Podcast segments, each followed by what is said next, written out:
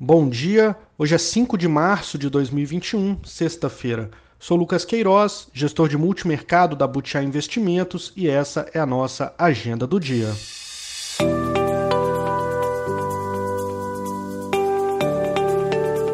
Começando pelo exterior, amanhecemos nessa sexta com clima de aversão a risco no ar.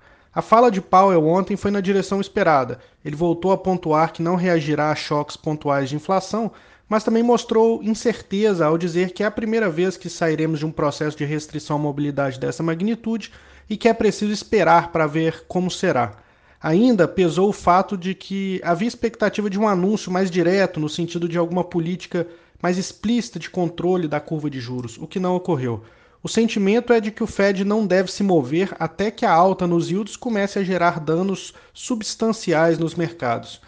A reunião da OPEP+, também vai na linha de pressionar o mercado já receoso com a inflação. A Arábia Saudita voltou a manter o seu corte unilateral na produção por mais um mês, enquanto representantes russos tensionavam por uma expansão na produção. A próxima reunião é no dia 1 de abril. Em relação ao Covid, em um momento que a doença pressiona ainda mais a Europa, a Itália barrou um carregamento de 250 mil doses de vacina da AstraZeneca que iriam para a Austrália, mediante a nova regulação da União Europeia. Na China, começaram as reuniões para o anúncio do plano quinquenal. Eles esperam agora um crescimento não abaixo de 6% e um corte do déficit de 3,6% para 3,2% do PIB.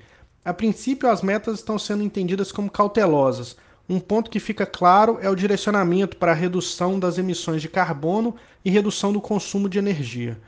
Na agenda hoje foram divulgadas encomendas à indústria alemã, leitura de 1,4% de alta em janeiro, ante expectativa de um avanço de 0,7%.